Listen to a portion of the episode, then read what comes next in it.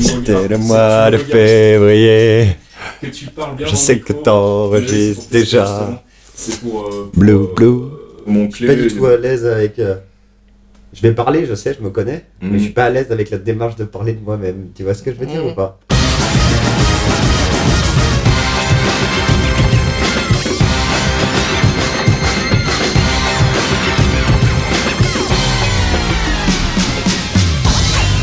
Bonjour Geekzone et bienvenue dans ce septième épisode de DLC dans le canap, notre rendez-vous à peu près mensuel, durant lequel on se pose dans le canap avec un invité, on discute avec lui pendant à peu près une heure bah, de qui il est, de son parcours, de ce qu'il fait dans la vie. On a eu jusqu'ici euh, des invités euh, plutôt cool. Euh, je vous invite à réécouter les anciens podcasts hein, avec Caféine dans le, le rôle du, du Kobe pour le numéro 0 et puis après on a eu Pipo Monti, Snoki, euh, BDFCK, on a eu aussi Meriadec qui est donc le, le fondateur, cofondateur du Gorafi. J'en passe et des meilleurs. Enfin, vous verrez, il y a quelques épisodes. On a d'autres invités dans la pipeline. Je vous avais promis un invité féminin. Elle arrive. Euh, Vanessa Lalo a répondu positivement à mon appel et euh, bah, on essaie maintenant de trouver une date pour enregistrer tout ça parce qu'elle est quand même très très demandée. Pour l'heure, on a rendez-vous avec un monsieur que j'aime beaucoup euh, qui s'appelle Mathieu Fouché, qui est un graphiste qui a bossé sur des clips vidéo, notamment celui de Dorelsan que vous avez probablement dû voir passer dans votre timeline Twitter, le clip de Suicide Social. Et puis il a aussi bossé avec Stromae, il a bossé euh, notamment avec euh, Anne Roumanoff, même si ça il a pas trop envie d'en parler, comme vous pourrez le voir. Euh, et puis bah, il a fait plein de choses, il a bossé sur des films aussi, il a fait de la retouche d'image, on parlera un peu de son taf de fourmi sur des films comme Dark Knight notamment. Et puis bah voilà, on s'entretient avec Mathieu pendant à peu près une heure, on parle de la vie, de la vie d'artiste, et on a aussi quelques considérations en toute fin sur, bah, sur la nuit parisienne. Vous verrez que le monsieur ne manque pas d'énergie quand il s'agit de faire des choses, qu'elles soient des choses créatives ou euh, simplement sortir se bourrer la gueule. Bref, euh, un monsieur qui n'était pas très à l'aise avec le micro, je vous le cacherai pas, ça a été un petit peu difficile de le convaincre de venir, mais finalement il est venu, il a réussi à s'exprimer et euh, bah, j'espère que ce sera aussi intéressant pour vous euh, à écouter que ça l'était pour nous à enregistrer. Je vous propose qu'on retrouve tout de suite Mathieu Fouché dans le canap'. What I do, what I do, da da do, da da do. Bon, monsieur Mathieu Fouché, ça a été difficile de t'avoir quand même. Bonjour Je sais que tu redoutes l'exercice, euh, je sais que tu n'aimes pas entendre ta voix. Je me souviens que je t'avais invité dans Morceau Choisi il y a quelques années. Tu avais participé et, et- et tu ne l'as jamais réécouté depuis en fait, je crois. Tu n'as même pas écouté ton intervention. C'est vrai, je suis pas très à l'aise avec le fait de parler de moi et, de m'entendre. Mais je me soigne grâce à Dr. Faskill. Écoute, on va, on va faire en sorte que ça se passe bien. Donc on est ensemble, on va essayer de discuter pendant bah, une heure, un truc comme ça, en parler un peu de toi, parler de qui tu es. Pour les gens qui ne te connaissent pas, alors moi j'ai envie de raconter une première anecdote. C'est celle qui nous a mis en contact finalement il y a quelques années. Je me souviens plus de l'année exacte. Euh, en fait, a envoyé un mail à, à CAF ou à CAF Zone, un, un- des deux, je sais plus, pour euh, nous parler de ton clip de, de c'était un ami. En fait. C'était un ami à toi. C'est un ami qui avait. euh, vous aviez un thread sur alors, un clip en typo euh, C'est dans, ça, ouais. dans Cap Zone. Ouais. Et, euh, et donc j'avais un pote euh, qui, qui du coup avait dit ah bah tiens si vous voulez j'ai un ami qui en a fait un et vous l'aviez reposté et puis voilà. Ça c'était le clip de Wax Taylor. C'est ça. Ouais. Le, le premier clip en typo que j'ai fait en je crois que c'est 2000 euh, 2009 enfin entre Ouais, les deux 2008. Il y a va quel- dire. quelques années déjà, quoi. Et, euh, et je me souviens, ouais, j'ai reçu après ça un mail en mode Ah, salut, c'est moi qui ai fait le Un clip. Twitter. euh, non, on a un tweet. par un hein petit tweet. Ah, je me souviens plus, je crois que sur c'est les un coups de mail. 2h30 du matin. je, je découvrais Twitter et euh, le hat fastkill me paraissait euh, une sorte de graal à atteindre. Et euh, c'est vrai, hein, et je t'avais vu euh, faire un petit tweet en disant que tu bossais à 2h30 du mat et j'étais dans la même galère. Un, un, un. Et euh, je sais pas, ce qui t'avait pris, t'avais du coup investigué sur ma petite personne et t'avais trouvé que j'étais le mec qui avait fait le clip, effectivement. D'accord, c'est comme ça que ça s'est passé. C'est marrant, j'avais j'avais un souvenir un peu différent, mais mais ouais. Et puis du coup, on s'est on, on s'est rencontrés. Je me souviens qu'à l'époque, je organisais invité. régulièrement des, des Ah soirées ouais. chez moi et euh, je t'avais proposé de passer. Et puis euh, effectivement, le courant était bien passé. Alors pour les gens qui te connaissent pas, euh, t'es donc le mec qui avait euh, réalisé le clip dont on a beaucoup parlé à l'époque, le clip d'Orelsan sur le suicide social. On a beaucoup parlé, surtout à cause du morceau et de la personnalité Sur le euh, de- suicide social, sur le suicide social. Euh, c'était un, un, un boulot de, de euh, comment on appelle ça, de motion design, c'est ça? Tu, Ouais. tu bosses beaucoup avec des typos en fait. Donc toi t'es graphiste, ton boulot c'est de faire des, des habillages visuels, des clips. On va voir que t'as fait quand même pas mal de trucs dans ta carrière, j'aime pas ce mot, mais enfin dans ton parcours, on va dire. Par contre, c'est bien. Et, euh, et en, en fait, ça a commencé C'est un truc que tu voulais faire déjà quand t'étais gamin, faire le, du, du graphisme, faire du design. T'avais quoi comme, Euh. euh, comme, comme envie quand t'étais ado et, euh, Quelles études t'as fait euh, Comment ça s'est passé pour que t'en arrives à en faire quelque chose dont tu vis aujourd'hui?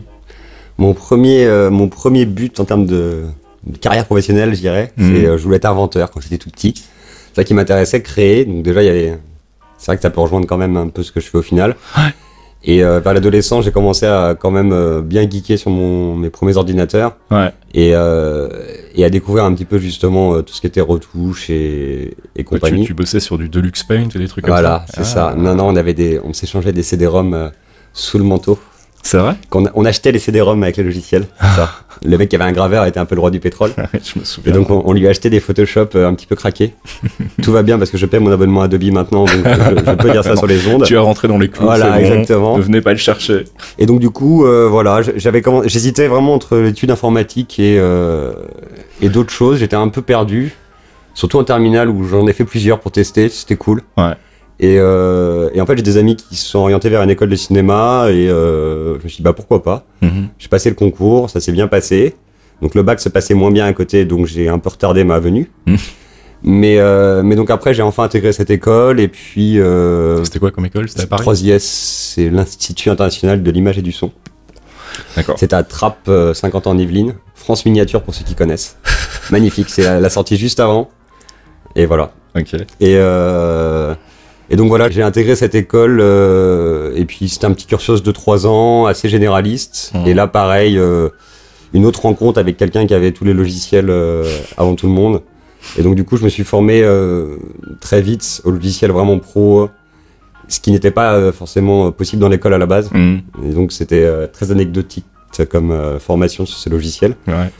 Et en sortie de cursus, le, le hasard a fait que j'étais un des seuls à aimer euh, Premiere Pro, qui est un logiciel de montage, Ouais. qui à l'époque était euh, vraiment détesté. Et une boîte avait besoin d'un monteur Premiere, donc du coup j'y suis allé et j'ai commencé à rencontrer, euh, enfin je le connaissais déjà, mais j'ai continué à bosser avec euh, un ami qui s'appelle Kamal Tata, avec qui on a commencé à faire euh, des clips en typo et à chauffer. D'accord. Donc ça remonte vraiment à- au tout début des clips en typo. Donc Mhm. on était assez cool et content là-dessus. C'était un peu euh, des ambiances mercenaires. euh, des fois, je partais six jours euh, de chez moi sans revenir et on, et on dormait pas. Et voilà. C'était magnifique. C'était plutôt de l'instit. Ah.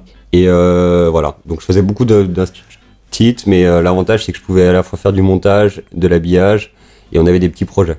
Mais c'était effectivement très très dur. Et à quel moment tu, tu penses que ça a décollé vraiment? C'est le, le clip d'Orelsan ou c'est avant ça? C'est la... Un mélange. Après, euh, après l'instit, j'ai fait un peu de cinéma. Hmm. J'ai euh, bossé dans les effets spéciaux sur des films assez cool euh, chez Buff Company.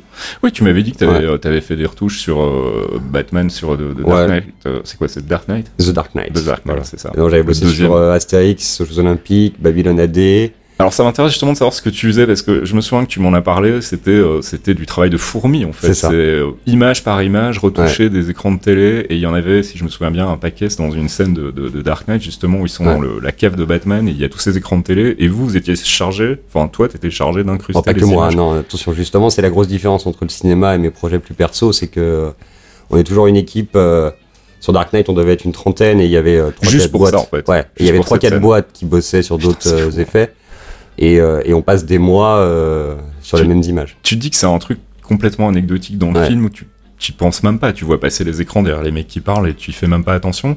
Il y a eu 30 personnes qui ont bossé là-dessus pendant Ouais. combien de temps? Pendant euh, pas mal de mois, je pense. Putain, c'est fou. Moi, j'ai pas fait toute la prod, mais je sais que ouais, c'était c'était un travail de fourmi. euh, Et, et- et dans ce cas-là, tu bosses comment? T'es, euh, Tu prends une image, t'as les, c'est quoi C'est 24 images par seconde au cinéma? Ouais. Une image et tu bosses ton image à photo, avec un, un Photoshop ou un équivalent, euh, et puis tu passes à la suivante. euh, du- Chez, chez Buff, on avait. euh, vous avez des algos qui font ça ils, ils automatiquement. ont des. Non, non, tout était euh, beaucoup fait à la main. Hmm. Chez Buff, ils avaient leur propre logiciel, donc ça commençait. Si on fait toutes les étapes, il faut commencer par traquer la caméra pour récupérer les mouvements qui ont été faits dans le réel. Ouais. Pour quand on plaque la 3D, eh ben, les deux bougent pareil Ouais. pour créer une caméra virtuelle. Uh-huh. Après, on fait ce qu'on appelle le cache, qui va être euh, soit quand il y a un fond vert, c'est euh, hyper euh, facilité parce qu'il suffit de- d'enlever le vert et Ouais. on récupère et on peut incruster les effets. Mais des fois, il faut aussi faire ce qu'on appelle de la roto, où il faut aller dessiner image par image les contours de la personne. Enfin, pas les dessiner, mais les, les masquer Ouais. image par image Ouais, ouais, ouais. pour parce que ça au tournage ça n'a pas pu être fait. Et après donc il y a le travail de 3D. Moi j'en faisais pas trop, j'étais plus dans les travails de 2D.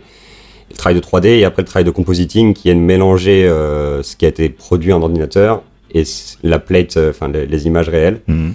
Et donc les mélanger, c'est retrouver euh, l'ambiance de couleur, retrouver aussi le grain, Mhm. le- voilà, un rendu. t'as- t'as d'autres exemples de films sur lesquels t'as bossé, sur lesquels t'as fait d'autres trucs que des écrans de télé euh, Non, j'ai fait vite fait, j'ai fait euh, sur- le premier c'était Astérix aux Jeux Olympiques. Ouais. Là, c'était que du track et du cache, donc les deux premières étapes. Ouais.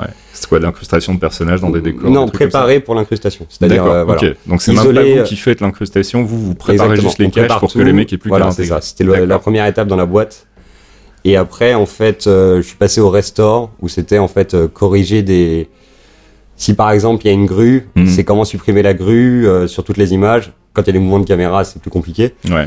Et ou aussi supprimer les, par exemple les sur les scènes de stade à la fin, il y a des il y a des chars en voiture Mhm. et donc fallait enlever les traces de pneus parce que les pouvait avoir de pneus à l'époque d'Astérix. Ouais, ok. Et euh, après j'ai bossé sur Babylon AD où là je faisais du compositing. Donc vraiment le mélange de on récupérait euh, les images de Vin Diesel et de je sais plus l'actrice euh, dans un appartement avec un fond bleu et il Mhm. fallait remplacer par une ville en 3D. D'accord.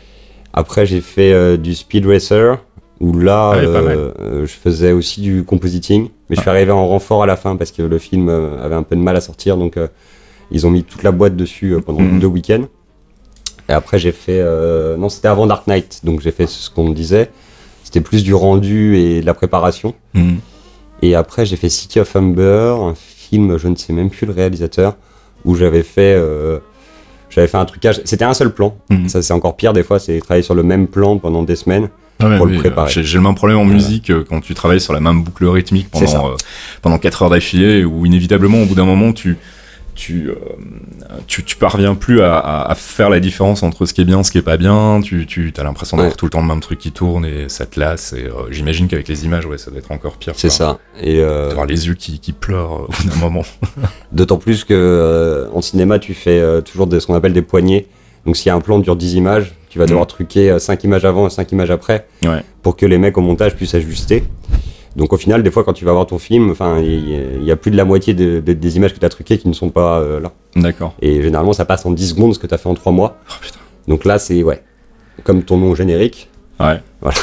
Mais ça doit pas être super valorisant comme taf. Enfin, je veux dire, c'est pour le pour le coup, c'est vraiment de la pure technique, quoi. Il y Ouais. a pas d'expression artistique, il y a pas de créativité. Dans certains effets, si, mais C'est vrai, tu te permets certaines euh, Mais- touches personnelles dans ces dans ces cas-là, quand même? généralement non. Là, c'était vraiment très très euh, balisé. En Ouais, fait, c'est sûr qu'on était une grosse équipe.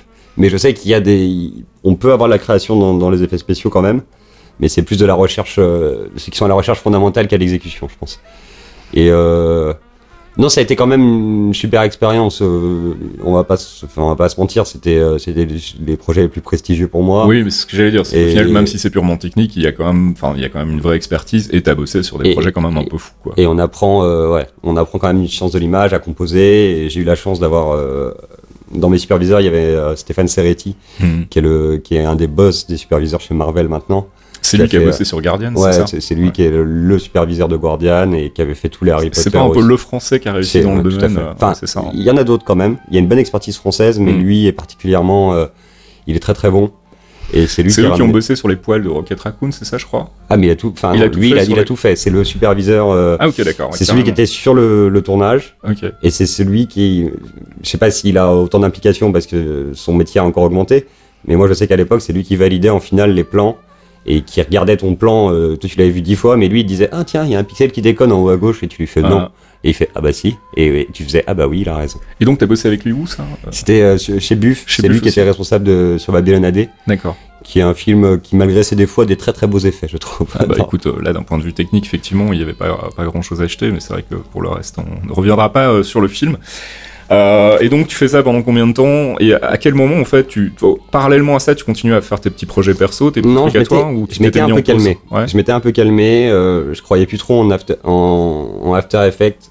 Je, je trouvais que j'arrivais pas à décoller comme je voulais. C'est-à-dire, je t'arrivais pas à exprimer ce que tu je voulais me sentais exprimer pas assez euh, assez bon. Enfin, euh, on va pas. Ah, enfin, le syndrome de l'imposteur. C'est marrant, il revient à chaque épisode de, de DLC, quoi. C'est, euh, c'est, non, je, je, je, je suis pas bon pour ça. j'ai lu un truc, euh, une étude intéressante, petite aparté, Hein qui disait que le syndrome de la posture est, est lié souvent à des gens qui font plusieurs choses. et quand on aura fini l'interview, on verra que c'est un peu mon cas. c'est le fait de faire plein de choses, on se sent. On se bah, sent pas expert dans un domaine, en fait. Oui. Ouais. Et, et au-delà de ça, on a l'impression que si on sait le faire, tout le monde sait le faire. Hmm. Donc euh, euh, voilà. ce qui est, ce qui est pas pas faux, c'est juste que génie. nous, on a passé le temps à l'apprendre et à le perfectionner, quoi. Mais, euh, Mais euh, Enfin, je dis nous parce qu'en fait, je pensais, à- j'ai exactement le même problème. Mon CV ressemble à rien. J'ai fait des milliards de trucs différents dans ma vie et je continue aujourd'hui de faire des trucs différents.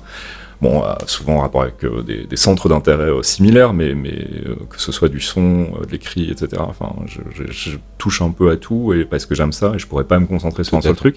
Mais c'est vrai qu'à côté de ça, du coup, le, le syndrome de l'imposteur s'installe facilement parce que tu te dis, je, peux, je suis pas forcément bon dans tous les domaines, mais je fais, fais plein de trucs en tout cas. Et, et c'est vrai que c'est, c'est parfois délicat. Donc encore, un- encore un invité qui en souffre. Et, et tu luttes, tu luttes comment par rapport à ça, toi? Comment tu, comment tu surpasses ça? Parce qu'au final, je te connais depuis assez longtemps, savoir que tu bosses comme un taré tout le temps et que c'est quasiment impossible. On a du bol de réussir à se voir aujourd'hui pour pouvoir parler parce que c'est vrai que on a du mal à se croiser. Toi, t'es débordé en permanence.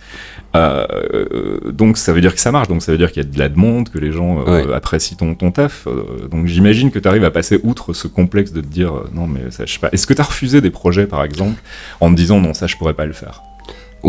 Et, Quoi, par exemple euh, je- j'en refuse de plus en plus. C'est justement euh, passer un certain âge euh, comme le mien. Disons que maintenant j'ai décidé de, de, de plus faire que ce pourquoi j'étais à l'aise et de plus essayer. Enfin, je continue à me, développer, Mhm. mais euh, dans d'autres domaines. Euh, disons que voilà, dans, dans le domaine purement professionnel, euh, ce qui est remplir le garde-manger, maintenant j'essaie d'être ultra spécialisé et de le Mhm. faire de mieux en mieux. Et c'est quoi du coup maintenant C'est vraiment actuelle- motion design? Oui, à l'heure actuelle, c'est motion design et, euh, et, euh, photo, mais, Oui, la photo on va en parler tout c'est- à l'heure, mais voilà. c'est encore une autre, une autre corde à ton arc. mais pour finir, parce que oui, je me, comment je suis switché en fait des deux, comment Ouais. j'ai quitté le cinéma, Ouais, ouais, ouais. C'est, euh, c'était, je me rappelle, c'était un- une nuit à bosser sur Speed Racer.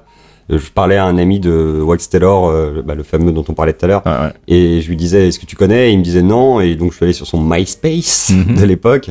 Et j'ai vu qu'il faisait un concours de clips. Et euh, je me suis dit euh, bah pour la première fois je me suis dit tiens je sens que ça pourrait marcher. Mhm, et j'avais 10 jours pour le faire. Et je me suis dit je vais faire mon premier clip en typo entièrement. Mhm. et ça a été une espèce de déblocage absolu euh, il y a une sorte de mini miracle entre guillemets ou je sais pas tout Un d'un coup, je- quoi, ouais, tu t'es dit là. ah, ah, mais oui, et, et c'est parti euh, là, After, euh, tout d'un coup, euh, sous After Effects, ça turbinait dans tous les sens et, euh, et je galérais plus. Mhm. Et j'arrivais, euh, voilà, il y a une espèce d'état de grâce pendant de 10 désinhibition en fait. Ouais, tu te dis total. là, j'y vais, je fonce. C'est ça, je fonce et, euh, et je sens que ça peut marcher. C'est la première fois que je croyais un petit peu en moi Mhm, et euh, ça s'est bien passé vu que j'ai gagné le concours. Enfin, j'ai gagné ex aequo, mhm. mais c'est quand même le mien qui, qui est resté au final parce que c'est le mien qui a été diffusé euh, Ouais, à l'Olympia. ouais. Et, euh, et Buff, euh, donc la, la boîte d'effets spéciaux, m'a proposé d'aller sur Arthur et les Minimoy, Mhm. Minimoy, pardon. Et, euh, et donc, euh, arrivé sur Arthur et les Minimoy, ils ont décidé de me changer complètement de ce que je faisais chez eux. Mhm. Ils aimaient bien ne pas spécialiser les graphistes. Mhm. Ils m'ont dit, tu vas faire de la 3D et euh, de la modélisation de décors et tout. Et j'étais non seulement pas à l'aise, et vu que je sortais un peu cet état de grâce où je me sentais utile, euh, à savoir, euh, voilà, me dire, euh, réapprendre tout ça, Mhm. passer un an, et euh, je le sentais pas trop. Mhm. Et euh, un groupe m'a contacté en me disant on fait un Bataclan, euh, on a besoin de quelqu'un pour faire de la scénographie vidéo, est-ce que tu voudrais Et j'ai décidé de tout plaquer, je savais pas combien ils allaient me proposer. Et t'avais heureux- pas du tout d'expérience en scénographie vidéo à Non. ce moment-là. Non, c'est vrai. tu vois, Et tu- tu- Ok.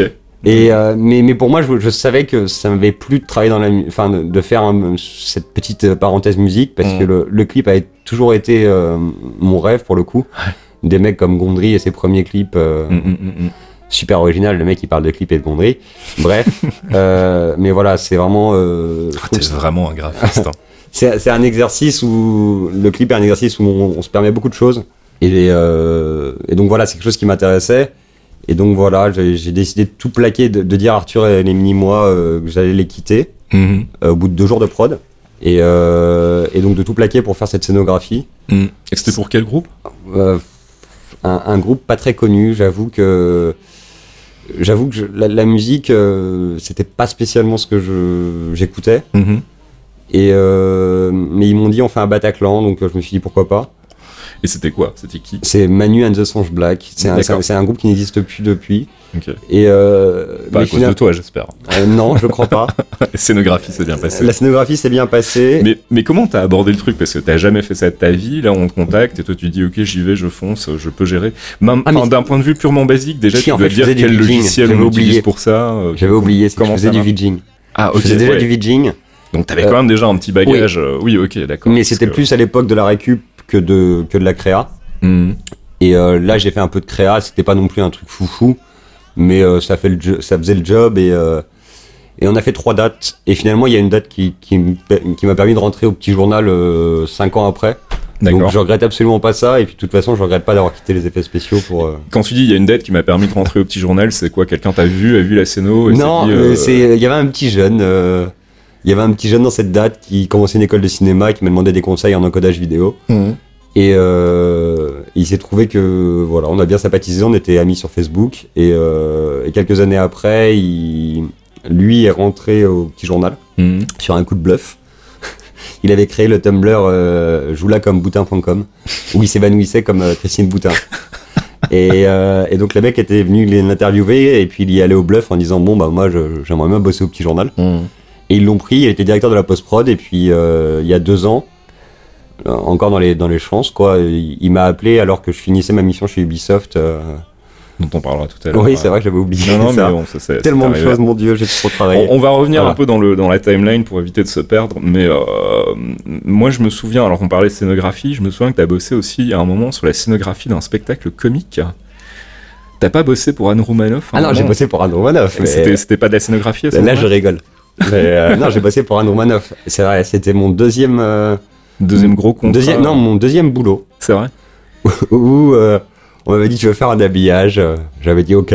Le mec qui s'est dit qu'il allait tout faire en 3D, euh, j'y ai passé 7 semaines à pas dormir, payé euh, 1400 euros. Mais quoi, il y avait des animations derrière elle Oui, pendant qu'elle faisait non, show non, il y avait c'était un DVD. D'accord.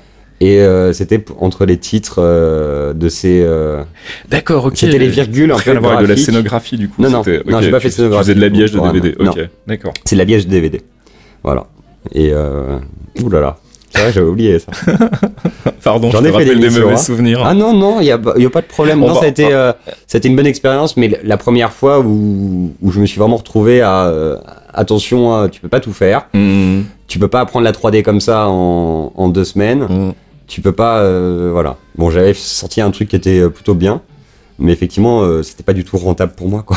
si je faisais que des prods comme ça. Et alors après, il y a. Alors je... tu me dis si je saute des étapes, mais après c'est Orelsan?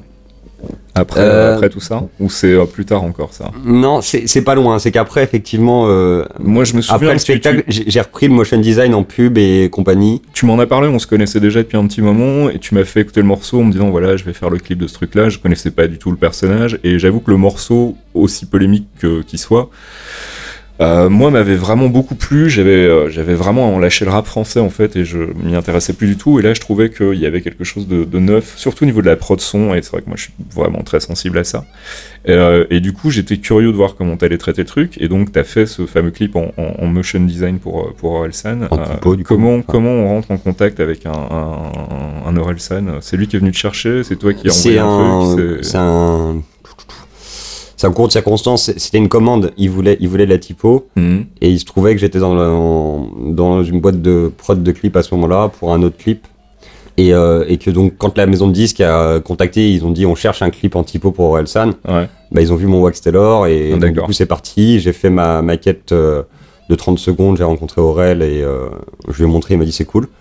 Et après euh, ça a été assez fabuleux parce que tout le monde est parti en vacances sauf moi et, euh, et surtout, enfin je dis ça positivement parce que j'ai fait ce que je voulais. Mhm. Et j'ai eu, euh, je prenais le morceau et j'en faisais un peu tous les jours. Mhm. Et euh, j'ai mis toutes les idées que je voulais. Il y, a, il y a eu une petite idée qui a été un peu censurée parce que c'est un peu trop politique, mais c'est tout. Mhm. C'était quoi? C'était euh, un sur le Front National. J'avais vu que Front National, c'était les. Enfin, à un moment, il dit adieu les nouveaux fascistes, et euh, c'est vrai que euh, nouveau fasciste, c'est les initiales de Front National à l'envers. Donc j'avais fait euh, une affiche du FN qui se transformait de FN à nouveau fasciste. D'accord. Et donc on s'est dit on va faire peut-être attention. Mais euh, sinon oui, c'est vrai que ça a été, euh, ouais, ça a été un vrai euh, truc très cool cette histoire.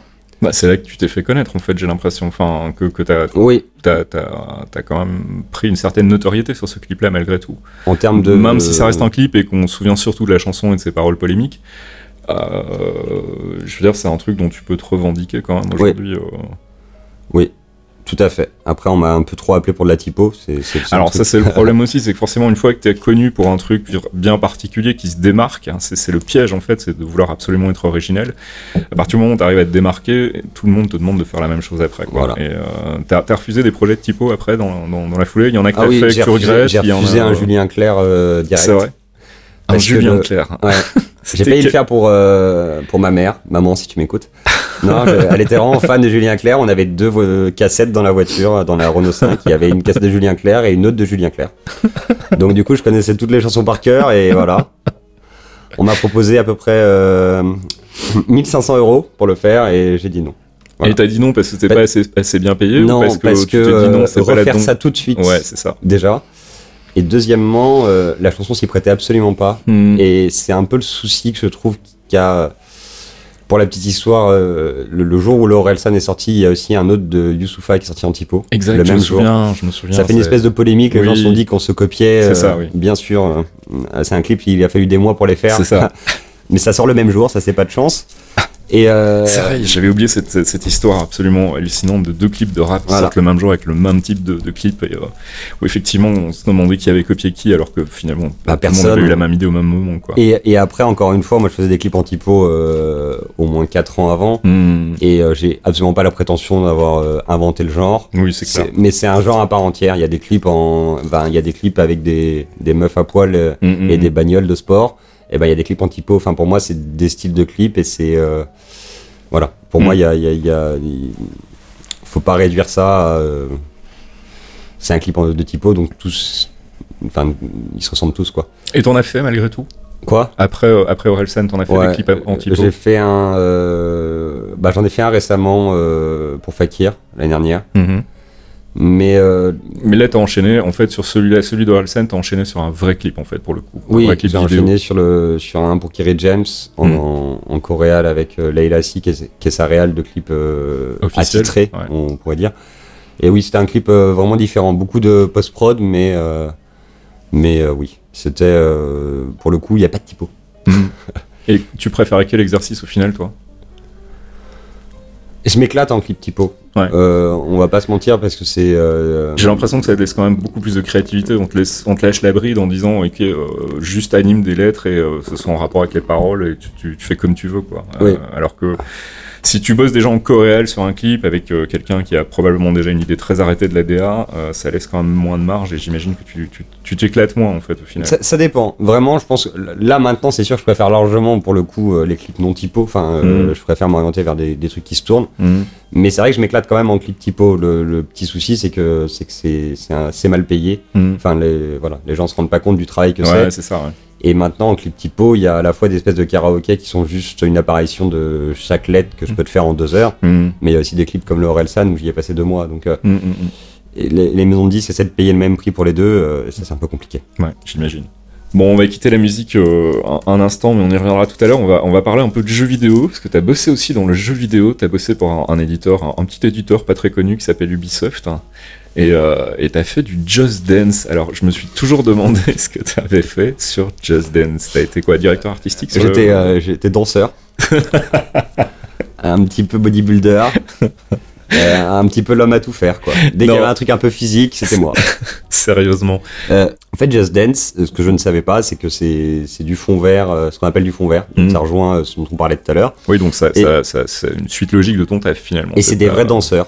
C'est euh, c'est pas du tout de la 3D. Mhm. Et, euh, et après, il y a une équipe euh, de vidéo artistes qui, qui remplace le fond vert par du motion design. Mhm. Et euh, donc voilà, en fait, Just Dance, euh, j'avais été contacté sur LinkedIn, euh, alors que mon site n'était pas à jour, donc je suis doublement fier. Bref, par la RH de, une des RH de- d'Ubisoft qui cherchait justement un directeur artistique pour l'édition c'était l'édition C'est le 2, 2015, non je C'est crois. le Just Dance 2, non Ah non, non, non, c'était beaucoup non, plus loin ah, c'est beaucoup plus loin. Euh, D'accord, ok. Je t'avoue, j'ai pas du tout suivi la Just Dance n'ayant jamais, 2015. euh, je t'avoue que je la connaissais pas spécialement non plus euh, Mhm. avant. Je suis, un, je suis un bon gros gamer, enfin, je, je joue pas mal, mais c'était pas spécialement mon- le Mhm. jeu qui m'intéressait. Et alors, qu'est-ce qu'on te dit sur un projet comme ça? On te, on te dit, voilà, il y, a des, euh, il y a des canevas, il y a des trucs à respecter, il y a des guidelines, mais euh, ou bien on te dit, euh, ta carte blanche pour faire comme tu veux, euh, gérer les trucs. Est-ce que tu as un mot à dire, par exemple, sur l'interface du jeu, sur ce genre C'était très collégial, hein, de toute façon. C'était, Ouais. enfin, je sais plus le plateau de Just Dance, on devait être plus d'une centaine, Ah ouais, vraiment minimum. Et donc, il y avait des responsables de justement de l'interface, des responsables des chorégraphies, des responsables du, du des vidéos artistes, des Mhm. concept artistes. Enfin, c'est vraiment C'est tout un se gros fait en- chantier, quoi. Voilà, tout se fait en. C'est une grosse discussion et c'est plein de réunions. Mm.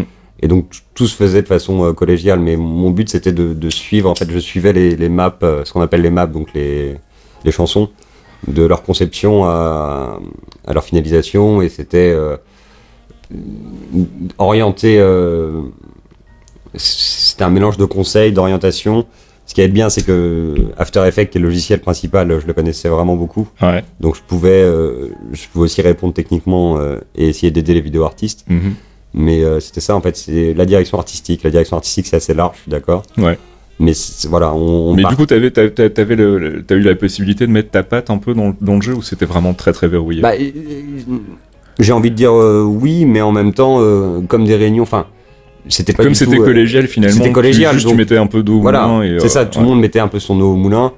Et euh, oui, il y a des maps dont j'ai eu l'idée, euh, il y en a plein où j'ai assisté. Enfin, voilà, je pense que c'est quelque chose de. de- c'est vraiment un- c'est un gros gros travail d'équipe. Et euh, C'était euh, une bonne expérience pour toi?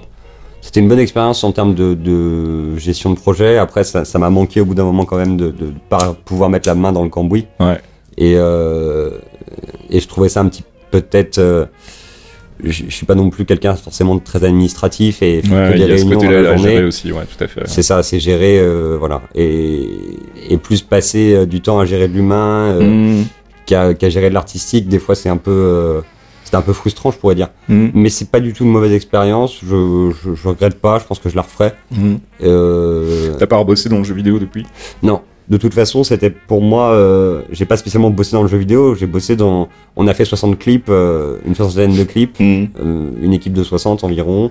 Pour la création, il y avait 40 développeurs. Enfin, je, je vais pas les chiffres. Je veux pas m'avancer. Mm. Mais donc voilà, c'est. j'ai participé à ça, je suis assez content. Tu l'as fait pendant combien de temps ça? Ça a été 8 mois, je crois. Ouais. C'était, oui, environ. Ouais, c'est, l'édition, oui, c'est ça, c'est, Just Dance 2015. Mhm. Donc c'était pendant 2014. D'accord. Et donc ça c'était euh, après Orelsan, après ça il y a eu euh, Stromae. Oui, c'était juste après Stromae, c'est vrai. Et euh, ça s'est passé comment ça? Comment comment s'est passée la rencontre? Comment comment tu t'es retrouvé sur un On a, Enfin, Stromae, j'imagine que tout le monde voit qui c'est, hein, c'est ce chanteur belge un peu à la Brel, enfin on l'a souvent comparé à Brel en fait, et c'est vrai que c'était un gros gros phénomène à ce moment-là. Il était en pleine explosion et en pleine ascension, il commençait à se faire connaître même au-delà des, des frontières européennes en- aux États-Unis où il a connu quand même une petite carrière assez intéressante aussi. Ouais. Comment est-ce que tu rentres en contact avec lui? C'est aussi le fait du hasard, des rencontres, ou bien il y a un truc plus formel? Euh, le, c'était assez drôle parce que j'ai essayé de le contacter. Euh, Toi tu voulais semaine- bosser avec lui? Ouais, une Ouais. semaine avant euh, de le rencontrer, j'ai essayé de le contacter. Euh, J'y suis allé bourrin par la page Facebook. Je pas eu de réponse, j'imagine qu'il devait recevoir à peu près un million de mails à la minute. C'est un truc que tu fais souvent ça, ou bien c'était une occasion Je l'ai fait, je l'ai fait, oui. J'étais, euh, je considère que aux heures d'internet, justement, on a plein de moyens euh, différents d'entrer en contact. Et, euh, et voilà, j'essaie d'être concis et, et je le faisais. Ça fait longtemps que je l'ai pas fait, Mhm. mais à l'époque, voilà, je l'avais fait. Parce que je sais pas, je me disais euh, que j'aimerais bien bosser avec lui, que, que son univers m'intéressait. Mhm.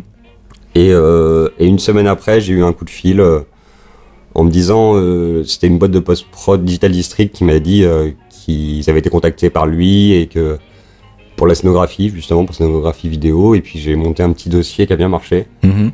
Et, et voilà, après on est parti, ça a été, on l'a réalisé à trois et on était jusqu'à 4 ou 5 à bosser dessus. Mhm.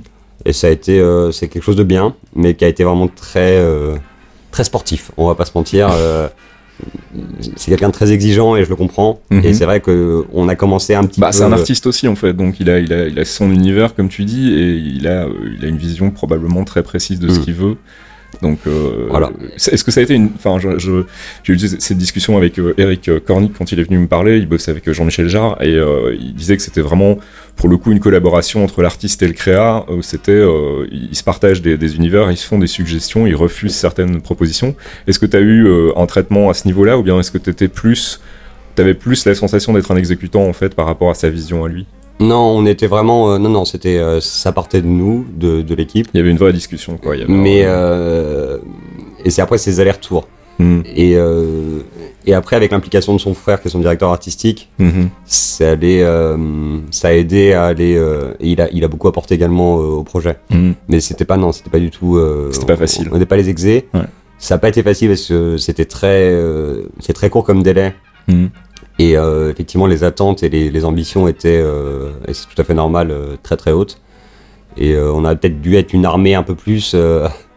Et, et du coup, ton taf là-dessus, c'était quoi exactement? Tu, c'est créer, créer les contenus pour les écrans, pour tout ce qui passe derrière lui. Avec une notion de synchronisation par rapport à la Tout musique, j'imagine. ouais. Tout à fait. Hmm. Et, et une notion qui était encore plus dure à atteindre parce que il a l'honnêteté de tout rejouer en live Mhm. et, euh, et de jouer aucune boucle. Et Mm. donc du coup, on peut pas euh, synchroniser euh, les vidéos à Ouais, des ouais. boucles. Et donc du coup, c'était un petit peu, euh, c'était en fonction de l'opérateur vidéo qui devait lancer le truc hyper précisément, alors que c'est quasiment impossible en fait, parce Ouais. que oui, C'est très risqué comme ouais, taf, c'est très risqué. Après, je, je, je pense qu'ils ont trouvé les, les solutions, mais euh, voilà. Et ça s'est bien passé du coup au final? T'as Oui. été, euh, été, euh, été voir les concerts du coup, t'as pu, euh, enfin dire, c'était des trucs que tu préparais en amont et après ils se démerdaient, ou bien toi t'étais sur place pour mettre ça en scène aussi. Ah, euh, On était sur place, on a fait la, la résidence. mhm. Après, le souci, c'est euh, et justement c'est ça que je trouve un petit peu ingrat, enfin avec la scénographie. Le terme ingrat est peut-être un peu fort, mais euh, en fait, ce qui se passe, c'est que quand on poste une vidéo sur Internet, on a un minimum de retour. Je dis pas qu'on est des plutôt like, mais on aime Ah non, avoir un enfin ça fait partie du ça truc fait partie, aussi. ça fait partie du jeu. C'est vrai qu'une scénographie, c'est, euh, eh ben, euh, bah, on travaille pendant des mois et puis euh, quand elle est livrée, eh ben, après elle fait son petit chemin Mhm. et on fait pas le tour euh, avec les artistes. Après, euh, ça n'a pas d'intérêt qu'on soit sur le tour parce que on va pas, on n'a plus de travail, mais euh, c'est vrai que du coup, on, on voit pas le truc, euh, voilà. Et euh, Il n'y a pas de retour direct en fait. c'est ça. Ouais. Mais je l'ai vu effectivement, je l'ai vu euh, forcément le jour de la première et puis je l'avais revu à Paris et euh, je l'ai revu sur YouTube. euh, voilà. Et euh, voilà, t'as du bon feedback finalement, t'as réussi quand même à en avoir un peu de la part soit de l'artiste, soit de... Oui, oui, ah, bien sûr. euh, je- je- mais euh, après, bizarrement, j'ai pas réussi encore à le mettre en, enfin, j'ai pas réussi à le mettre en ligne sur mon sur ton site. sur hein. mon site. Mon C'est vrai, je l'ai pas vu, c'est pour ça que je posais la question. Tout est en parce que je me disais, voilà, c'est peut-être un truc qu'il a, qu'il a, qu'il estime pas réussi ou qu'il a pas envie de mettre en avant. C'est peut-être pour ça qu'il est pas sur son site. On sait euh, simplement que t'as pas eu l'occasion de le faire. Non, oui, puis c'est compliqué. Il y a une sorte de droit, il y a une Ouais, histoire de. aussi, Je sais ouais. que je sais que la, la scénographie en plus a réévolué parce qu'il y avait un deuxième round euh, qui a été fait quand j'étais chez Ubi. Mhm. Et euh, donc voilà, je sais pas exactement ce que ce qui reste de la première et de voilà. Mm. Et euh, mon site est globalement pas du tout, mais alors pas du tout à jour. c'est ça. C'est euh, C'est pas bien, ça, Mathieu, Bah oui, mais j'ai- voilà. Si Et- tu veux que les gens voient ton travail, il faut que tu leur montres, sinon. euh, oui, ça mais Enfin, j'ai eu. ça, j'ai mis en fait, j'ai un peu trop ligne. enchaîné et euh, je suis arrivé un peu à une période où je préfère presque me cacher parce que voilà, j'ai assez de travail comme ça. Mhm. Et, euh, C'est vrai, c'est vrai. et, euh, Tu peux en témoigner. et voilà, j'ai réussi. Enfin, j'ai essayé. C'est pour ça que mon site est pas à jour. L'année dernière, j'ai fait euh, plein de trucs pour Studio Bagel et euh, Ah, mais c'est vrai, parlons-en de ça. Qu'est-ce que t'as fait pour Studio Bagel? Ah, Parce que ça, pour le coup, je pense que les gens de Geekzone connaissent plutôt bien. il y a, euh, je sais pas, j'ai fait. euh, Il y a eu pas mal d'émissions qui ont été lancées l'année dernière. J'ai fait des, des updates de missions. Ça a commencé par le mashup qui est euh, produit par eux et qui est une pastille sur Grand Journal. Mhm. Donc je m'occupais de tous les titres l'année dernière. Mhm. Et après, il y a eu différentes émissions que j'ai, euh, dont j'ai fait les, les animes et les logos. Mhm. Et, euh, et voilà, et ça a été une, une année aussi un peu intense. Et donc du coup, voilà, c'est cette année, j'ai décidé de faire que des choses euh, très cadrées et de remettre le travail. euh, Tu bosses sur quoi là en ce moment? Je bosse, euh, bah, je bosse principalement en télé, euh, au Grand Journal. Mhm. et aussi à quotidien, donc l'émission d'Yann Barthès euh, Mhm. sur TMC. Enfin, Tu voilà. manges à tous les râteliers en fait. Ouais, c'est ça, exactement. T'as pas d'éthique. ah non, pas du tout. Non, enfin, Et, euh, et donc du coup voilà, j'essaie de faire un peu de télé parce que euh, j'aime bien le côté euh, flux et Mhm. le côté euh, tous les jours. euh, on est obligé de sortir le meilleur. En Mhm. fait, on a on a 8 heures, c'est assez intense des fois. Mhm. Des fois, il y a pratiquement rien à faire, mais euh, globalement, ça peut être très très chaud euh, en une demi-heure C'est que quoi une journée type euh, sur un taf comme ça en fait? Ça commence à quelle heure et, et ça se passe comment? Il y a aussi une concertation, une discussion en, en amont ou bien c'est vraiment genre. euh, ah non, c'est au jour le jour. On arrive, on a, enfin, grand journal, on arrive à 10 heures, on regarde, euh, il y a des listes qui sont faites par la rédac. Mhm. euh, qui sont faits par chroniqueurs et, euh, et on récupère toutes les infos. Enfin, il y a des gens qui nous récupèrent les photos. Enfin, et nous on fait tout ce qui est mise en page graphique. Intégration, tout ça. Voilà, exactement. Faut updater le générique tous les jours. Mhm. Et après, il y a de la création. Il y, a des- il y a des séquences un peu plus Libre. les- voilà, où on prend 2-3 jours. Par exemple, des trucs de data qui ressemblent un peu à mon cube d'Orelsan. Mhm. Et donc c'est ça. Et, euh, et quotidien, enfin donc ex petit journal, c'est euh, c'est un peu différent. C'est euh, il y a beaucoup d'adaptations, Mhm. donc de choses préparées quand il y a des duplex, les noms, etc. Mais il y a aussi des fois on arrive et on fait, bah, il me faut un jingle avec euh, tel politique qui est en train de faire telle connerie Mhm. et il le faut pendant deux heures. Et donc là on se fait des petits coups de chaud, Mhm. mais en même temps j'aime bien ce côté un peu voilà. On est obligé de, il n'y a pas la place pour glander ou pour réfléchir. Il faut envoyer direct du pâté. Voilà. Alors on en parlait tout à l'heure, on va l'aborder maintenant. Euh, Il y a un, un autre truc qui te passionne et pour lequel tu bosses manifestement beaucoup, enfin d'après ce que je vois passer sur ton flux Facebook, ça a l'air assez intense, c'est la photo. Et ça c'est récent quand même la photo, non? Ou c'est un truc que tu faisais déjà, euh, déjà un peu sur le côté sans vraiment... Et c'est ça euh, en fait. Euh, J'en faisais il y a euh, il y a assez longtemps. Mhm. Euh, Je m'étais acheté euh, petite folie de l'époque. euh, je m'étais acheté le premier réflexe euh, numérique grand Mhm. public, enfin qui coûtait quand même un peu cher, Mhm. mais qui était pourri par rapport à ce que j'ai maintenant. Bref. Et, euh, et donc à l'époque. euh, je, je bossais pas mal déjà dans la nuit parisienne et euh, j'avais eu des trucs assez cool. Je, je, le début de Justice, quand il était que connu comme DJ7, Mhm. aussi premier concert de Soulwax ou DJ Mehdi avant sa mort. Mhm. Et euh, mais j'avais laissé un peu ça de côté parce que l'appareil était euh, pas si ouf que ça. Ouais, suffisait plus à ce que tu voulais faire en fait. Ouais, et puis même je m'étais un peu éloigné de ça. Euh, la photo événementielle me, me faisait un peu chier parce que à l'époque j'étais obligé d'utiliser un flash et ce côté les gens en train de poser, en train de faire les doigts en Twix, ça m'intéresse pas. Mhm. Et, euh, et donc ça m'énerve. Enfin voilà, je m'étais un peu éloigné. Et en fait je suis revenu à la photo par l'iPhone et euh, parce que j'ai commencé à faire énormément de concerts. Ah, Ça fera plaisir à CAF d'apprendre ça, que, que ça a re- relancé ta vocation euh, de photographe euh, via l'iPhone. Ouais, je me suis passionné. euh, je me- Non, l'iPhone, euh, je devais avoir le 4 ou le. Ouais. Mais cela dit, euh, blague à part, je pense qu'effectivement, le fait qu'il y ait eu un, un appareil photo de qualité sur ce téléphone, sur ce putain de téléphone, a, a vraiment lancé des, des gens dans la photo. Enfin, moi, j'ai vu tout à coup exploser autour de moi une espèce de passion pour la photo. Euh, Birdie s'y est mis, euh, notre pote DJ, euh, qui lui était plutôt dans la musique, Ouais. tout à coup s'est mis à faire de la photo aussi. Et je vois passer sur, des- sur Instagram et compagnie des, des trucs de plus en plus. euh, Enfin, des gens qui s'y mettent de plus en C'est plus. lié à Instagram quoi. aussi, je pense. Ouais, c'est possible. c'est les deux. hein, parce que je. C'est tout con, hein, mais on parlait de plutôt like tout à l'heure, mais euh, on est dans une euh, dans une société numérique entre guillemets. euh, voilà, les gens veulent un retour sur ce qu'ils vont poster, Mhm. et donc Instagram a permis. Il y a, il y a euh, beaucoup d'expressions de l'ego aussi qui a été voilà. fali- facilité par euh, la- l'arrivée du net. et, et, euh, et- moi le premier Instagram, je me suis mis assez tard. Enfin, mais- ego, pas non, forcément dans le mauvais sens du terme, hein, mais genre, Tout à on fait, se- de toute on façon, se- on s'expose plus facilement maintenant sur le net. Oui, c'est ça. Et donc du coup, euh, par contre, j'avoue que le, le couple iPhone-Instagram euh, est génial. Mm, Là, je galère parce que à l'heure actuelle, mon appareil euh, va pas sur Internet mm. et je passe. Du coup, euh, j'ai plus la même activité sur Instagram. Je même beaucoup moins de photos. Mais c'est vrai que c'est l'iPhone qui m'a. euh, voilà, j'ai commencé à faire les concerts et j'adorais prendre les scénographies, tout ce qui est jeu de lumière euh, Ouais, ouais, ouais. en global.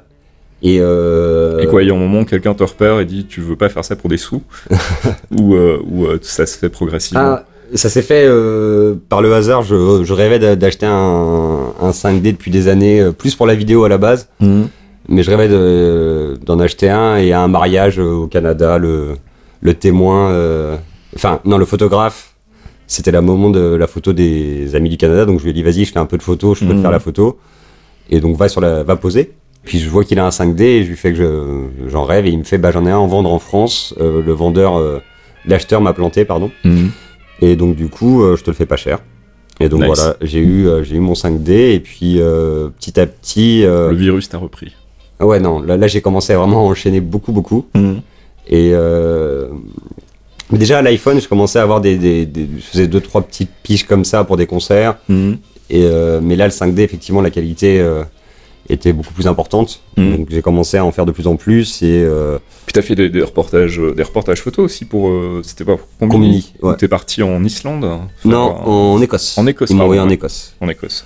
Ouais. Donc petit à petit, j'ai fait mon voilà, je- j'ai fait mes photos. Pour l'instant, j'ai pas une démarche très commerciale là-dedans. euh, C'est je plus ça pour le plaisir. part, euh, part quantifiable de tes revenus. C'est en gros, euh, enfin, je veux dire, tu, tu fais, tu fais ton taf sur le petit journal et sur. Ah non, je fais euh, vraiment mon taf en graphisme. Ouais, j'ai La décidé. photo, c'est euh, vraiment un petit plus. Ouais, euh, la- la photo, euh, je suis plus dans euh, si un jour, euh, dans 10 ans, euh, on m'expose et, et que des gens veulent acheter mes photos, je serais très content hein, et très. euh, mais je veux pas être dans le dans le flux. Enfin, je veux pas être dans la photographie d'actualité, etc. Enfin, Mhm. je je veux pas vendre mes photos aux agences pour l'instant. C'est pas c'est pas la démarche que j'ai pour l'instant. D'accord. Et, euh, et parce que je veux garder ça dans la case loisir de mon de mon petit cerveau. Parce que sinon, il va dire que je travaille encore trop. voilà, c'est ça. Il y a d'autres domaines là maintenant que tu voudrais explorer en dehors de la, de la photo et de la création graphique? Il y a des Ah trucs non, que non, je me envie calme. Je me calme. Euh, J'ai envisagé la pétanque, mais euh, je sais pas. Non, non, je, je me calme à fond. euh. Non, au contraire, justement, c'est ça, c'est que j'essaie de T'essaies de te concentrer sur peu de choses Ouais. en fait. Ouais. Et, euh, D'arrêter de te diversifier. et de garder du temps aussi pour moi et euh, juste Mais- pour souffler un peu, quoi. D'accord, pas pour faire de la, de la créa dans ce cas-là, juste pour aller picoler en fait. C'est ça. ouais, euh, on peut dire ça. Non, non, et puis beaucoup de concerts, le euh, voyage aussi. Enfin, Mais c'est vrai que tu sors tout le temps. Enfin, Ouais. c'est aussi une des raisons pour lesquelles on a du mal à se croiser. C'est que moi, je suis plutôt un, un ours casanier et toi, t'es plutôt du genre à être dans les bars et dans les concerts et les soirées euh, tous les soirs pratiquement. c'est possible. Et tu bosses en journée, donc euh, c'est pas non plus facile de te choper. Et, euh, et puis après, tu dors beaucoup aussi. Tu me disais tout à l'heure que tu dors Euh, là, là, oui, j'ai fait. Non, je dormais très très peu. Je crois que j'ai fait des années à moins de 6 heures, voire des 3 heures de sommeil. Ouais. Et euh, là, depuis cet été, j'ai voilà. C'est pour ça, depuis cet été, j'ai quand même mis un petit haul là au niveau du travail. Ouais. J'essaie juste de, voilà, de, de, de remettre le travail dans la case travail. Mhm. Passer un certain âge où, voilà, je- je- ça, ça m'intéresse plus forcément. Enfin, ça m'intéresse autant de faire un travail qui justement va être euh, dans les horaires normaux Mhm. Que des espèces de créations sur des mois. euh, Il y a un côté reposant, euh, pouvoir laisser mon cerveau euh, juste en pause un petit peu Mhm. et faire de la photo qui. Voilà, je pense que je- si je m'oriente vers la photo aussi, c'est beaucoup parce que c'est l'opposé de ce que je fais en informatique. L'informatique, c'est beaucoup d'attentes. Et euh, on clique, on attend 10 secondes que, que ça se mette à jour et après on fait le rendu. Mhm. Et la photo, c'est immédiat, c'est avec Mhm. des gens. Et euh, c'est ce côté-là que j'aime bien. Mais pour le moment, tu, gardes ça euh, comme un petit hobby en fait sur le côté. C'est pas un truc euh, dans lequel tu as envie de te lancer professionnellement. Quoi. Moi, c'est toujours la crainte que j'ai en fait, et c'est toujours une crainte que j'ai aujourd'hui par rapport à la musique, c'est que j'en vis pas du tout, clairement. Euh, mais je me pose la question, je me dis si un jour il y a un, morceau qui explose et que ça fait que je me retrouve tout à coup sur le devant de la scène, avoir la possibilité d'en vivre professionnellement de manière permanente, je suis pas sûr en fait. Je préfère que ça reste un hobby pour vraiment pouvoir le savourer. Euh, je, je sais pas si c'est si cette sensation-là que t'as par rapport à la photo aussi, en fait, du coup. Je pense que c'est, oui, ça rejoint. Et euh, c'est vrai que quand il y a trop de contraintes en photo, ne serait-ce que rendre des photos euh, avant telle heure ou de. C'est du boulot, hein, on dirait pas, mais Non, et puis surtout, à partir du moment où tu fais plus post-prod. que ça, quoi. Voilà. Enfin, oui, il y a un côté où j'aime bien avoir le, le- la sensation que j'ai choisi ma soirée, la soirée Mhm. que je prends en photo. mm, mm, Parce que euh, j'ai contacté tel organisateur, ils m'ont dit bah voilà, tu peux venir. Mais euh, voilà, plutôt que de me, me dire tiens, tu vas aller là, là et là, prendre des, des gens qui m'intéressent pas forcément. mm. J'aime pas la photo posée en fait. Je parlais du flash et euh, là j'ai la chance de. Je travaille sans zoom, ça me permet d'avoir une ouverture. euh, bon, J'allais faire très rapidement. Le fait de pas avoir de zoom fait que j'ai plus de lumière qui rentre dans l'appareil. Mhm. J'ai des objectifs qui... et donc du coup je peux faire des photos sans flash pratiquement dans la nuit. Mhm. Et c'est ça que j'aime, c'est le côté photo un petit peu euh, volé. Enfin, Mhm. Instantané. C'est ça. ouais, le contraire de, euh. de, de ce que je faisais euh, justement il y a 10 ans, Mhm. où les gens me voyaient, ils voyaient le flash. Mhm. Là, j'essaie de faire des photos, enfin, je fais des photos de profil de trois quarts quand la lumière de la scène euh, se reflète sur le visage de, de quelqu'un. Enfin, ça qui m'intéresse. Ça, c'est en ligne de toute façon, si on veut aller voir. euh, Je, je suggère donc aux gens qui nous écoutent d'aller jeter un œil là-dessus. Il y a quand même des chouettes clichés. Euh, le dernier, c'était euh, c'était quoi euh, Qui sont sortis là Je me souviens plus. Euh, c'était un festival. un Ah, le gros festival. Bah, j'ai fait les gros festivals. Ça doit être rock en scène, du coup. Oui, je pense que c'est assez rock en scène. Je les ai vus passer, elles étaient assez, assez sublimes. Il y a- Merci. Non, non, mais c'est vrai, elles sont. Il y a vraiment. d'appareil, un- vous allez voir. T'as un œil, quoi, il y a pas à dire. Donc euh, je, je me dis que je suis pas inquiet pour toi. Si jamais tu manques de travail dans, la, dans le motion design, je pense que la photo, tu devrais pouvoir t'en sortir euh, Sauf royalement. Sauf que quoi je pense que dans, dans ce que je fais en photo, à part justement euh, ce que je disais, euh, c'est des photos plus en expo, Mhm. c'est pas quelque chose qui rapporte de l'argent. Enfin, le- la photo de concert, euh, très peu de gens arrivent à en vivre maintenant. C'est vrai, que- ça paye mal. Non, C'est quoi les plus. fourchettes à peu près sur euh, Tu passes une soirée, euh, tu fais, euh, je sais pas combien je connais même pas les vrais tarifs. Moi, je dirais que normalement, c'est du, au moins du, du- entre 3 et 500 normalement. Et les gens payent plus du tout ça parce que Mm. euh, parce qu'il y a plus de parution papier. Mhm. Et euh, on est sur, sur du web. Et maintenant, euh, on parlait de l'iPhone, mais il n'y a pas que l'iPhone. Enfin, c'est un matériel qui est devenu très accessible. N'importe qui peut se lancer là-dedans. C'est ça ce que je disais tout à l'heure, il y a de plus en plus de gens qui le font, donc euh, c'est un marché Voilà. qui commence à saturer quand même un petit peu. Et c'est euh, donc voilà, je pense qu'il n'y a, plus grand chose comme argent à faire. Mhm. Il y a des gens qui font de l'argent par Instagram sur les trucs un peu sponsorisés. Mhm. Je suis pas sûr que ça m'intéresse spécialement euh, non plus euh, pour l'instant. Mm. Donc euh, voilà, c'est soit on, je décroche je décroche des tournées avec des groupes et là c'est rémunéré. Donc Mm. ça, ça ça ça pourrait m'intéresser de faire des tranches de vie en tournée. Mhm. Ou sinon c'est de m'orienter vers de la photo un peu plus posée, un peu plus fashion, de studio. Pourquoi pas. Mais euh, pour l'instant je pense que j'ai pas les capacités. Enfin je sais pas le faire. Donc ça, ça restera un truc sur le côté, ouais, de toute façon. On verra. Il y a rien qui te donne envie euh, d'y aller là tout de suite. Ah je- on me dirait, euh, je pense que je pourrais le faire. Je pourrais tout plaquer pour la photo. Mais euh, dans un mois, je vais euh, tout plaquer pour, euh, pour le dessin. Je sais pas. Enfin, tu fais, du, tu fais du dessin aussi? Euh, T'en as fait professionnellement ou Non, pas? pas du tout. Je suis un très mauvais dessinateur. C'est vrai? Ah, c'est marrant, Enfin, parce que d'habitude, les graphistes ont, ont quand je même sais. un Chut, chut, chut. Je suis pas graphiste. Je suis un escroc. syndrome de l'imposteur, once again. Euh, non, je, je commence petit à petit. Le- mes dernières prods, il y a de plus en plus de dessins. Enfin, toujours du dessin à la, à la palette. Mhm. Euh, Tu fais beaucoup d'iconos aussi, en fait. euh. Ouais. Et euh, ça, ça va. Ça, ça commence à venir, le, tout ce qui est vectoriel, ça commence à venir. Après, j'ai beaucoup de mal à dessiner des choses réalistes ou Mhm. je sais copier, mais je sais pas imaginer. Mhm. Bon, alors on en parlait, tu, tu, euh, tu fais beaucoup de concerts, beaucoup de soirées, je le disais tout à l'heure, tu sors beaucoup, c'est difficile de réussir à te faire venir jusque chez moi. Il y a euh, des endroits que tu recommandes sur Paris? Parce que moi je sors pas du tout, donc je, je suis pas du tout au courant de, de- des bons endroits sur Paris aujourd'hui pour entendre du bon son par exemple. Il y a, des trucs que tu recommanderais, des endroits où toi tu traînes et... euh. Euh, je trouve qu'il y a vraiment possibilité de sortir beaucoup sur Paris maintenant. Ouais. Ça, c'est bien. Mais je trouve que ce qui est intéressant, c'est qu'on va plus forcément euh, dans un endroit, on va écouter, euh, on va écouter tel DJ, ou on va voir tel concert, Mm. ou on suit tel organisateur. Il y a aussi cette, euh, le troisième facteur, le, le facteur organisateur. Je pensais à des mecs comme l'Alter Panam qui, qui font des soirées un petit peu underground et, et rocambolesques des fois, euh, comme celle qui a failli être annulée euh, il y a quelques, euh, il y a moins d'un mois avec Jeff Mills à quelques heures de l'événement, mais, mais qui t'emmène, je suis allé jusqu'à Villepinte, Ah oui. et tu débarques sous la pluie dans un champ. C'est des Mm. trucs légaux ou pas du Oui, tout? D'accord. mais, mais à la limite. C'est-à-dire que c'est ça qui s'est passé, c'est que, toléré. c'est que les flics sont arrivés à, genre, le matin à 7h du mat, ils les ont pas lâchés jusqu'à 14h, Mhm. en leur disant ça va pas ouvrir, ça va pas ouvrir.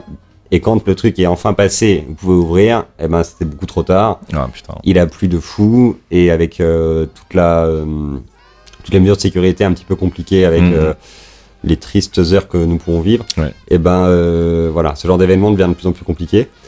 Mais c'est ça, c'est que on suit ces mecs et Il n'y a pas vraiment d'endroit en fait, c'est plus tu, tu vas à un endroit pour voir quelqu'un en fait, voilà, finalement. je, je trouve. Après, dans les salles de concert que je préfère, j'aime beaucoup euh, Trianon et Sigal euh, en termes de taille. euh, c'est ça, c'est que je trouve que c'est les, c'est les bonnes tailles. J'aime pas trop les énormes, euh, les énormes scènes. Est-ce que les endroits où tu aimes être en fait sont des endroits que tu aimes photographier aussi ou bien il n'y a pas de rapport Si, si, je pense que c'est C'est Et- surtout le, le, le- c'est le visuel qui fait d'abord appel à tes sens avant tout. Ça dépend, ça dépend. euh, euh, Est-ce qu'il y, a- y des Si, spectacles joue, justement que tu as vu récemment où tu t'es dit waouh ça j'ai envie de tenter euh, Il y a, il y a des, des scénographies qui me plaisent ou il y a des habillages visuels qui me plaisent. euh, Ah ça en fait, euh, oui. J'y fais Tu attention. tu t'inspires de quoi en fait finalement? Parce que bon voilà, tu sors beaucoup donc j'imagine que tu sors aussi dans des endroits pas que pour le son et pour voir aussi des choses. Est-ce qu'il y a des trucs que tu as vu Ah oui, je vais voir des concerts. C'est-à-dire que je peux aller voir des concerts de gens que j'aime pas. Enfin, Juste pour pas la voir musique, comment- juste pour voir comment c'est fait. euh, J'ai envie de voir Johnny Hallyday et Mylène Farmer parce que euh, je pense que je détesterais les deux. Mais euh, non, même pas. Euh, Je pense que je pourrais y trouver de l'intérêt parce que c'est les plus gros budgets en France, par Ouais. exemple, et j'ai envie de voir euh, comment est mis, euh, qu'est-ce qu'ils font de cet argent Ouais. et euh, comment on fait euh, Comment on fait un des gros, gros shows. concert Et ouais. euh, là, on va aller voir Coldplay euh, au Stade de France. J'aime pas spécialement la musique, mais je vais Ouais. aller voir le gros show et euh, voilà, il y a un- le, le côté scénographique est bien. Je trouve que c'est vraiment. euh, je me suis mis sur le tard hein, au concert, mais je trouve que c'est quelque chose qui fait vibrer et qui fait euh, Mhm. qui fait se sentir vivant et euh, il y a quelque chose de. C'est comme le sport, ça défoule et Mhm. c'est du sport, je pense. Et euh, donc ça défoule et je sais pas, c'est un, un des loisirs que j'aime bien. Tu, tu as fait, euh, fait des trucs pour Stromae, on en parlait tout à l'heure. C'était des trucs préparés. T'as fait de la scénographie en live, t'as fait des, des, des trucs où tu bosses avec des logiciels Ouais. comme ceux qui ont été développés par celui qui a été développé par Colcut, dont j'ai plus le nom, mais qui était un des trucs les plus connus à l'époque pour faire du, du live, euh, enfin du visuel en live avec euh, des mix DJ notamment. Le VJing pur, euh, mais j'en ai fait très peu. Là, c'est complètement de l'impro parce que le DJ, on sait pas ce qui va passer. Après, en scénographie, ça m'est arrivé de le faire notamment avec la fine équipe. En scénographie euh, live. Mhm. Là, par contre, pour le coup, en fait, il y a une, euh, c'est comme une partition. Il y a une part de, j'avais un pad qui me lançait des boucles et euh, donc tout était synchronisé sur la musique Mhm. et je répétais comme un musicien euh, plusieurs fois par jour et je savais où je devais appuyer mes doigts. D'accord, ouais. Et après, il y avait une part, en fait, je me, je me, euh, je me, euh, je me câblais euh, numériquement, enfin, des effets sur les potards. Mhm. Et en fait, donc du coup, je lançais des effets avec les potards de, de ma petite console. Mhm. Et ça, c'était une part plus de l'impro. Mais sinon, oui, c'est une base vraiment écrite. Comme un, comme un musicien va lancer sa séquence Ableton ou. Et dans ces cas-là, tu bosses avec quoi comme soft? Parce que ça, je sais que ça intéressera les mecs de Geekzone aussi. T'as des, t'as des logiciels en fait qui sont connus dans le milieu, des, bons logiciels de VJing, d'habillage visuel. J'avais commencé par Modulate. J'aimais bien. euh, à l'époque, c'était le plus puissant. Et je trouvais que euh, il permettait plein de choses. Et c'est quoi T'as des banques de vidéos, t'as des ça. effets, tu glisses, tu fais du drag and drop, euh, pour ce que Exactement. tu veux balancer. ouais. Et t'as une synchro euh, avec la, la musique sur scène via le MIDI ou un truc comme ça. On peut, mais ça, j'ai, j'ai, pas percé, mais Ouais. effectivement, on peut, je crois. C'est-à-dire qu'on peut envoyer un signal MIDI qui va déclencher directement euh, Mhm. une telle ou telle boucle ou tel ou tel effet. Mm, mm. Mais euh, donc Modulate, c'était pour le début. Je le trouve très très bien pour tout ce qui est euh, justement impro, Mhm. parce que euh, avec tous les effets, on peut construire assez vite. Mhm. Et après, je suis passé euh, vers Resolume Avenue parce que je préférais. euh, il avait plus une timeline Mhm. qui me permettait de préparer plus en amont mon set pour des scénographies plus euh, Plus synchro. pointu. Ouais, ok. Et euh, mais je sais pas. Là, ça fait quelques années que j'en ai pas fait, donc euh, je, pense qu'il y, a des- il y a des outils euh, qui sont bien. Mhm. Euh, il y en a peut-être d'autres maintenant, je veux dire. Mais la base, c'est d'avoir. euh, c'est vrai que je préfère le côté timeline. Tout dépend ce qu'on veut faire. Mhm. Pour, un- pour un spectacle euh, vraiment écrit, je pense qu'il faut une timeline Mhm. sur laquelle on, on a nos effets qui sont prêts à partir, mais on sait comment. Ça sert à rien d'essayer d'aller rechercher les, les trucs, sinon on devient fou. Et pour un truc effectivement plus euh, d'impro ou tout ce qui est installation, Modulate est vachement bien parce que Modulate permet le mapping de Mhm. base et donc de faire des espèces de trucs un peu, euh, enfin tout ce qui est euh, projection par mapping, donc, euh, de jouer sur les volumes de la pièce et etc. Nice. Et sinon, au quotidien, tu bosses avec quoi comme outil pour tout ce qui est motion design et, et compagnie? Euh, bah, du- principalement c'est After Effects. Mhm. qui est vraiment euh, qui est vraiment le truc hein, enfin c'est indispensable en motion et c'est quand même très très bien je Mm. trouve il évolue bien il et sinon après c'est tout le reste c'est bah tous les Photoshop Illustrator euh, Mhm. et, euh, et compagnie. D'accord. et avec pas mal de plugins en plus euh. Ouais, il y a des plugins, des plugins qui sont connus dans le milieu pour être des trucs à Ouais. utiliser absolument. il y a celui il y en a un qui marche enfin tout ce qu'a fait Andrew Kramer Andrew Kramer Andrew Kramer. Yeah. qui est euh, qui est assez connu, qui a bossé sur Star Wars du coup. Enfin, il a créé un, un premier plugin de de Flair. Ça paraît rien, mais euh, Mhm. Enfin, c'est vachement bien. Il a beaucoup bossé avec J. Abrams. Ah, c'est étonnant. C'est lui, hein, voilà. C'est lui qui est responsable de ça. Mais en même ça, temps, ça, c'est euh, un plugin Photoshop. Non, un plugin Non, euh, After. After Effects, d'accord. Ouais. Et en fait, euh, c'était un des premiers euh, où, le truc se comportait vraiment en 3D. C'est-à-dire que si la source de lumière euh, s'avance ou recule de la caméra, Mhm. et ben les bokeh vont bouger comme il faut. Ah ouais, donc ça, d'accord, c'est vraiment pour le coup un truc qui est autonome et qui fonctionne sans intervention humaine, quoi. Tu, tu lances le plugin et Non, non, non. toi, tu dois mapper aussi, du coup, les tu- déplacements, les, les soit, trucs. soit tu vas traquer la, soit il va se débrouiller avec la luminance, donc les zones très très euh, éclairées. Mhm. Mais pour avoir le meilleur résultat, en fait, on crée une fausse lumière euh, dans After Effects D'accord. et ça va être l'é- l'émetteur de et on traque avec la caméra. Donc du coup, quand euh, quand la caméra va bouger Mhm. ou reculer, et ben euh, la petite lumière virtuelle va envoyer le, le flair Et on a une customisation euh, totale sur le flair. On l'ouvre et c'est des, des petits éléments. On met, euh, par exemple, on met l'iris, on met euh, Mhm. Une espèce d'arc-en-ciel en plus, on met des bokeh, on choisit la forme des bokeh, on choisit la couleur de tout le truc. Et c'est pour ça qu'il y a eu des trucs euh, un petit peu euh, n'importe quoi aussi dans le rap français. euh. Des fois, il y a que du lens flare. C'est ça en fait, dès que t'as un chouette plugin qui sort, tout le monde l'utilise et Un peu. tous les clips Mais, amateurs ressemblent, se mais ressemblent les uns mais les autres. celui-là est vraiment cool. Et euh, il en a fait un autre qui est Element 3D qui permet d'intégrer de, la vraie 3D dans After. Mhm. Donc pour du titre, notamment au petit journal, etc., on l'utilise beaucoup. Enfin, Mhm. ça permet de faire euh, très vite de la 3D. Avec et euh, ce qui est intéressant, c'est que toute la techno, elle vient, euh, elle vient du jeu vidéo en fait. D'accord. C'est, euh, il utilise toutes les, les accélérations matérielles du jeu vidéo, Mhm. tout le GPU. Et c'est pour ça qu'on a des, voilà, on a des rendus, euh, c'est juste dément. Enfin, Mhm. ça va très très vite. Et il fait de l'occlusion, il fait, il fait de la réflexion, quasiment en temps réel. Bon, il a pas besoin non plus euh, de le faire en 60 FPS comme dans un jeu vidéo, donc il y a encore plus de, de possibilités. Ah, Et en rendu, ça va très vite. Et il n'y a pas besoin de connaissances de fou en 3D. Ah. Ce qu'on disait tout à l'heure, c'est qu'il y a aussi une démocratisation qui entraîne que le marché se sature et qu'il y a de plus en plus de gens qui s'y mettent finalement et qui euh, ont besoin de moins de compétences et de moins d'expertise pour réussir à faire ce qu'ils ont envie de faire avec les outils qu'on a aujourd'hui. C'est le même problème en musique en fait. hein. C'est de, moins en moins cher et Ouais. c'est de plus en plus performant. Des trucs qui génèrent de la musique quasiment pour toi, euh, où tu juste ton intervention est devenue euh, quasi minimale. Euh, et forcément, il y a de plus en plus de trucs qui sortent, donc c'est de plus en plus difficile de se faire sa place. C'est c'est- c'est le, le revers de la médaille de ces, de ces chouettes outils qu'on utilise aujourd'hui, en fait. Et je trouve qu'en motion, on est assez. Euh, bon, là, après, j'ai peut-être le cul bordé de nous, j'en sais rien, mais euh, je, j'avoue que je sens. Oui, je vois des petits qui, qui peuvent me, me déboîter en termes de technique, et je suis impressionné par ce qui sort. Ah. Mais globalement, je, je trouve que quand tu arrives à montrer ce que tu, enfin, si ce que tu fais ça plaît, et que tu as travaillé dans cette boîte, j'ai pas. euh, voilà, je, je pense que j'ai quand même du boulot, j'espère, pour quelque temps.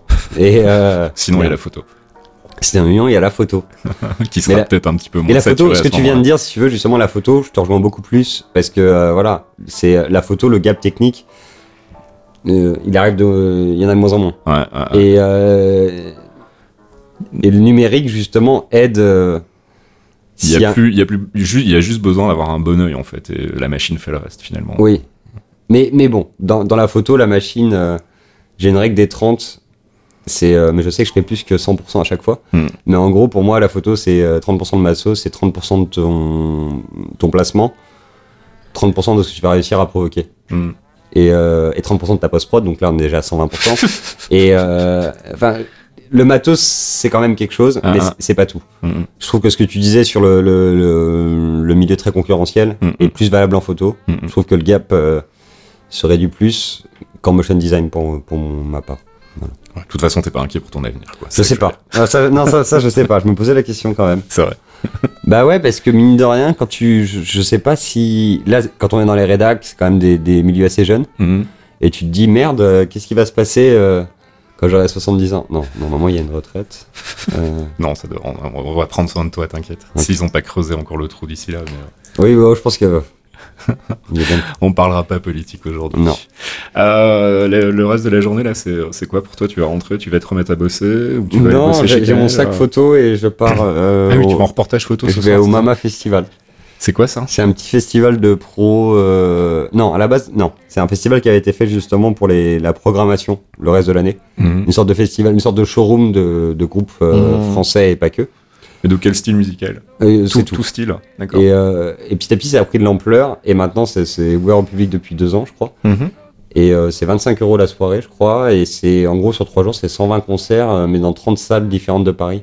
C'est des petites salles, c'est la Cigale, euh, la Boule Noire, Comment tu du fais Monde. dans ces cas-là pour tout couvrir toi Non, tout est à côté. Ah d'accord. Non, et puis je couvre pas tout.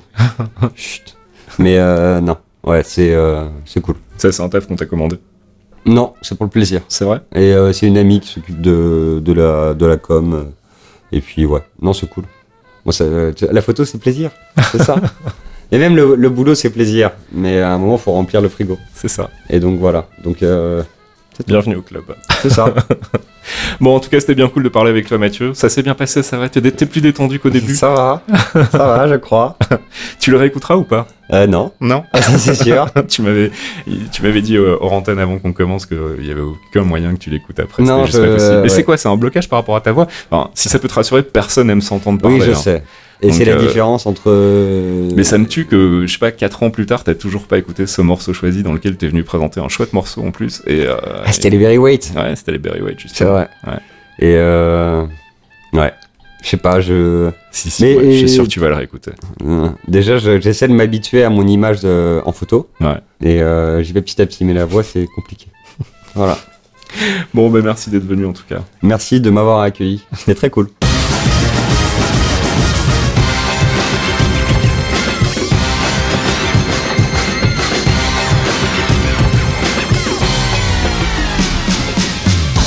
DLC 7 épisode, c'est déjà terminé. On recevait Mathieu Fouché, graphiste, euh, qui a bossé donc, euh, comme vous avez pu l'entendre, avec euh, des pointures. Il a fait quand même des trucs plutôt, plutôt sympas dans sa vie. Directeur artistique sur Just Dance, ça va quand même être un, sacré trip. J'espère que cette petite heure d'entretien vous aura plu. On se retrouve, bah, si tout va bien, le mois prochain avec un nouvel invité. Je vous tiens au courant qu'on teste son identité dès que j'en sais plus. Pour l'heure, bah, je vous invite à rester avec nous sur geekzone.fr, à nous soutenir via le Patreon si vous voulez mettre la main à la poche nous féliciter pour le taf qu'on fait. Et puis sinon, allez aussi écouter les autres podcasts de Geekzone. Il y a Les Clairvoyants, qui est un podcast que je fais avec mes amis Fox et Archeon sur le sujet du Marvel Cinematic Universe. Et puis un tout nouveau podcast qui vient d'être lancé là il y a pas longtemps qui s'appelle Ramène ta science, que euh, l'ami Clémence présente avec Docteur Saucisse, qui est un podcast de vulgarisation scientifique où on s'intéresse à la science sous l'angle de son impact sur la société. Le premier épisode est disponible, il parle du Soylent. Si vous ne savez pas ce que c'est, ben, je vous invite à aller jeter une oreille. On a aussi l'ami Bini qui participe au, au podcast avec un, un biais d'humeur euh, qui divise, on va dire, mais moi j'aime beaucoup.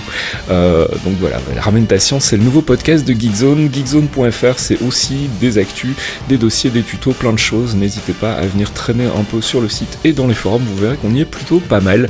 Pour l'heure, moi je vous fixe rendez-vous au mois prochain pour un nouveau DLC. Je vous fais des bisous, ciao. Je pense qu'une fois que t'es lancé, en fait, il faut pas t'arrêter. Comme la sexualité. Bon, c'est vrai, hein. Ouais, je m'y mette un jour d'ailleurs. Il paraît que c'est- il paraît que c'est pas mal. Il paraît que c'est pas mal. Hein.